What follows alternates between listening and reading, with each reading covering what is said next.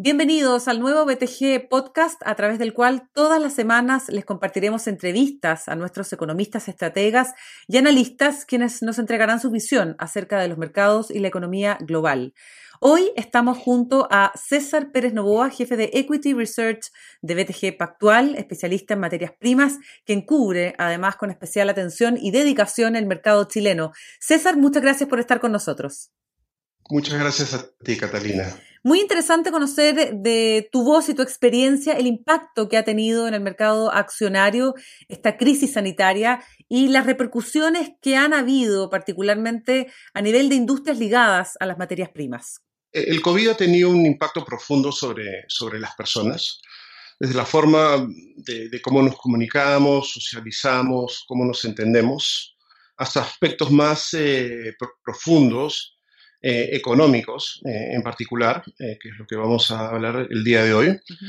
Y obviamente, da la apertura comercial que tiene este país, ha sido significativo. Y eso que han pasado recién 40 días desde el primer, el, primer anuncio de, de infección. En ese tiempo, si bien aún no, no, no hemos tenido data macroeconómica y, dura para el mes de marzo y lo que ha transcurrido en abril, en la bolsa eh, la destrucción de valor ha sido en torno a los 17 mil eh, millones eh, de dólares en instrumentos accionarios desde el 3 de marzo hasta la fecha. En su momento, esta cifra fue aún más eh, profunda, con una pérdida de alrededor de 40 mil millones de dólares, que se dio en la tercera semana de, marzo, Catalina, cuando se, informaron los primeros fallecidos y por ende las cuarentenas respectivas y, necesarias. ¿no? Diría que gran parte de la, de la reversión en las pérdidas se dan en gran parte por, por, la ayuda del Estado y el Banco Central, eh, mediante anuncios significativos de estímulos fiscales, eh, flexibilización de, pagos, inyección de, liquidez, eh, entre otras medidas. Cabe mencionar que Chile, y retrocedo un poquitito, antes de, enfrentar la pandemia, ya venía trabajando en reformas sociales, post-estallido social, lo cual había tenido un impacto sobre la bolsa y, la actividad este, económica. ¿no? Muchas de ellas están siendo implementadas y otras, bueno, irán en curso en su momento. Pero la pandemia atrapa a, Chile eh, en un momento difícil. Muchas industrias, eh, principalmente aquellas relacionadas con consumo, ¿no? Eh, veían un año 2020 con, con menor crecimiento pero hoy la, la, realidad es, muy distinta y ahí y abordo eh, justamente tu pregunta inicial, producto de la pandemia, eh, eh, industrias como, como transporte han tenido un impacto negativo, teniendo un factor de utilización que en, que en abril posiblemente sea un quinto de la capacidad, lo que tiene transmisiones mm. directas sobre las empresas de, servicios técnicos, logísticos, combustibles eh, y, otras más. ¿no? Las empresas industriales, por otro lado, están operando una capacidad de 25% eh, según un sondeo, mientras que la construcción está más o menos a niveles similares. Entonces, esto tendrá un efecto negativo sobre ellas y por eso el, Estado tomó una iniciativa de, introducir medidas de estímulo con el fin de, proteger empresas, pymes eh, y personas. Por otro lado, las, las, industrias de servicios básicos eh, eh, como eléctricas, sanitarias, han tenido impactos o tendrán impactos muy, muy moderados. Lo mismo para supermercados, que son en conjunto eh, eh, industrias que vemos con mejores perspectivas por ser expuestas a, consumo, a consumo básico, ¿no? Y eso es lo que estamos viendo para la parte de, la bolsa. Sí. Yo te quería preguntar por materias primas, particularmente eh, César Pérez Novoa, porque hay varias variables que azotan a nuestro país desde, ese punto de vista, ¿no? Y cómo em, eh, podría golpear algunos sectores de la bolsa y beneficiar a otros en particular. ¿Cuál es tu análisis al respecto? Sí, claro, acá, acá tenemos eh, eh, dos fuerzas. Esas dos fuerzas eh, hoy en día se han desplomado el cobre y el petróleo. El petróleo no, Chile no produce, pero tiene un, un efecto importante sobre los costos, ya que importamos el 100% de nuestros requerimientos de combustibles y derivados, y por ende también fuera del, del impacto en la en la caída del precio del petróleo, esto puede tener repercusiones positivas en costos y obviamente para el, para el ingreso disponible para, para la persona eh, común y corriente en, en, la calle. Pero, pero yendo por, por, por, el cobre, ¿no? En el transcurso eh, em, del 2020, el cobre pasó de un precio de, de 2 dólares 80 a la libra, que fueron los primeros días de enero, hasta un mínimo eh, reciente de 2 dólares la libra, lo cual para Chile conlleva a menores ingresos eh, eh, para las mineras y para el Estado. El cobre es prácticamente la mitad eh, de, la, de, las exportaciones y un componente importante o crítico en, la balanza comercial. ¿no? En el corto plazo, nosotros vemos efectos negativos por restricciones de tránsito y cuarentenas a nivel mundial, y esto se da en toda la, cadena, desde la parte más básica como extracción hasta eh, eh, eh, refinación, fundición y, valor agregado, refiriéndome al ensamblaje, inclusive la manufactura y, producción de, automóviles, que, en Europa prácticamente está totalmente parada, ¿no? Em, pero también eh, eh, a la misma vez con esta perspectiva de, una restricción en tránsito y obviamente las cuarentenas en, cada parte del mundo, esto traerá consecuencias sobre la producción, la cual también está paralizada, notando también que hay proyectos de crecimiento suspendidos en todo el planeta. No solamente estamos hablando de Chile, estamos hablando de, Perú, estamos hablando Canadá, Australia, eh, partes de Asia, todo el mundo. César Pérez Novoa, eh, preguntarte respecto de la estructura de costos que tiene la industria, cómo afecta también eh, no solamente a la billetera fiscal, sino que también a la industria particularmente, que hoy día opera con márgenes muy, pero muy estrechos. Sí, claro. Hoy en día nuestro cálculo de costo total, me expreso técnicamente a nivel C3, el costo de una minera en Chile ya es de 2 dólares con 5 centavos. Pero esa cifra obviamente va a ser corregida a la baja eh, eh, producto de una descompresión de costos que tenemos producto de la caída del petróleo. Por eso hice mención a inicios de la conversación que esto podría tener y tendrá, de hecho, va a tener efectos eh, de descompresión en los costos.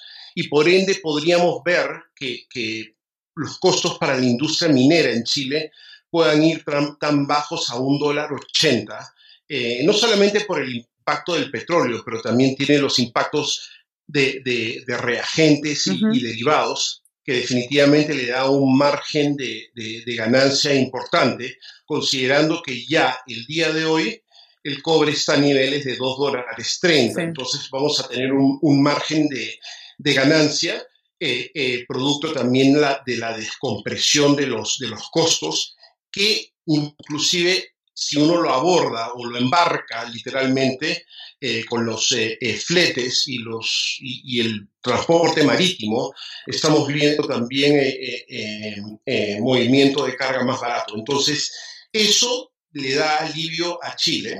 En todo caso, Chile es un país altamente competitivo, con, con un recurso geológico enorme, con reservas diseminadas, y va a poder resistir cualquier tipo de, impactos.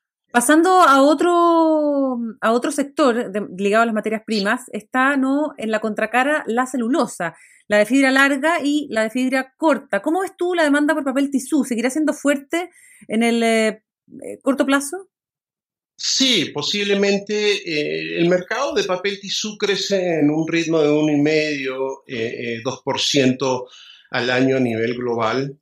Según lo que hemos mirado en partes de, Asia y otras partes, inclusive, inclusive de Europa, hemos visto consumos elevados, posiblemente liderados por, mayor consumo derivado de la, de la pandemia. pero hay un consumo que, que, ha aumentado y ha resistido relativamente bien en este entorno, por lo menos el primer trimestre, se ha visto con, un consumo eh, eh, firme eh, y no como en otros productos forestales como madera que han tenido contracciones en demanda.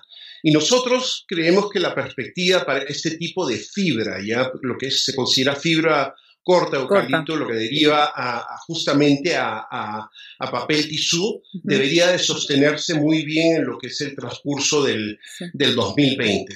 Por otro lado, la fibra larga, que es el pino, eh, hemos visto pequeños aumentos en precios. No te podría decir si esto eh, eh, va a seguir ocurriendo en lo que queda del 2020, producto de las condiciones económicas. Lo que sí vemos también es una demanda bastante firme, eh, producto de la demanda de, productos de, packaging, más que todo eh, eh, cartón, pero entre las dos fibras, la que se podría decir que va a tener un outperformance es justamente aquella liderada a lo que es papel tisú. César, ¿y qué papel te gusta más en este sector, CMPC, COPEC?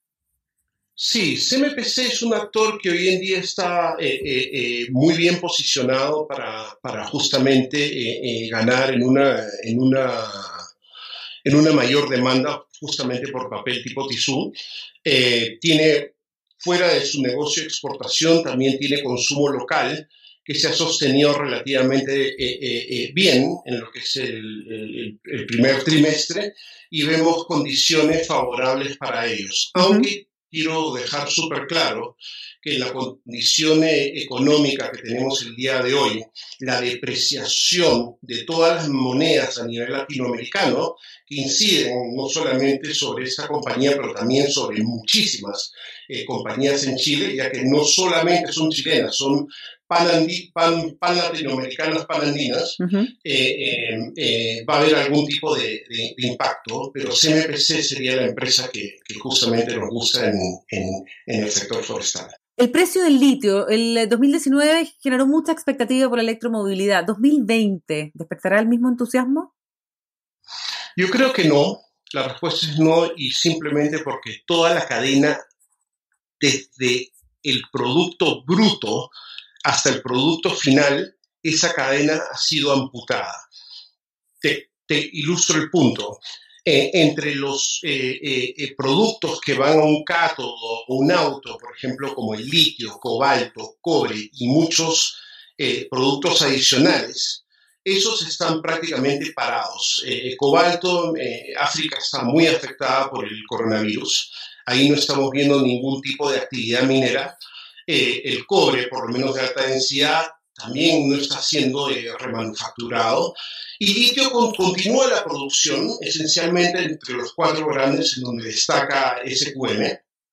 Ahí lo estamos viendo relativamente, es una compañía firme, es la compañía definitivamente que más nos gusta dentro de la industria global. Eh, pero hay una amputación por ese lado. Y habrás visto que Daimler, Volkswagen, entre otros productores eh, de autos, han parado la producción. Y Alemania claramente ha llevado ese proceso a cero.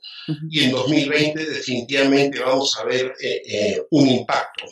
Ahora, un precio menor ya transgredió el productor marginal entonces, eh, eh, en este momento estaríamos viendo más capacidad saliendo en el mercado, eh, lo cual definitivamente favorece en el mediano y el largo plazo a los cuatro productores más grandes y en particular a, a SQM.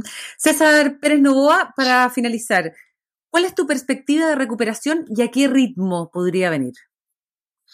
Sí, bueno, eh, eh, este año eh, definitivamente el país va a tener una, contracción y nuestros economistas están proyectando una contracción de 2.5% para el, para el PIB de, de, de, Chile y eso es liderado por menor inversión, menor demanda. Eh, pero yo te diría que eh, en términos eh, financieros bursátiles, el mercado anticipa, ¿no? Y creo que tenemos que ver ciertos hitos para que eso pueda darte al menos una base y de ahí en adelante tener un camino ascendente. La primera es obviamente, ya se dio, y es el liderazgo del país. Y es esencialmente lo que dije al comienzo de la entrevista, que es, son todos estos estímulos eh, fiscales, la ayuda también del Banco Central, que ha sido importantísima, y la, ayuda de, las empresas. Hay muchas empresas que se han remangado, eh, bueno, la manga y, han, eh, han venido con iniciativas de ayudas. Y entre todos, obviamente, vamos a poder salir de esto. pero esa fase ya se dio lo que hay que ver ahora es de que la curva eh, eh, de infecciones eh, se aplane y eso va a ser un buen precursor y contener y suprimir, ¿no? Y eso el gobierno tiene una estrategia de, de cuarentena prácticamente quirúrgica, ¿no? Estamos viendo de manera cómo adaptarnos al virus y de la misma manera no del todo paralizar eh, la economía, que es una estrategia inteligente. ¿ya? Entonces, posiblemente, lo que ya mencioné sumado con avances en estudios para una, un antídoto o algún tipo de, tratamiento, eso le podría dar mucho flote al mercado. Y posiblemente nosotros estamos pensando que eso va a ocurrir en septiembre y ahí deberíamos de ver una, bolsa y una economía eh, definitivamente al, alza. ¿no? Obviamente esto eh, requiere ayuda de, de todos nosotros eh, literalmente, y con eso podemos avanzar. Muy bien, César Pérez Novoa, jefe de Equity Research de BTG Pactual, muchas gracias por haber estado en BTG Podcast. Gracias. Soy Catalina Edwards y los esperamos en una próxima oportunidad de BTG Podcast con las entrevistas y comentarios de los economistas estrategas y analistas de BTG Pactual Chile.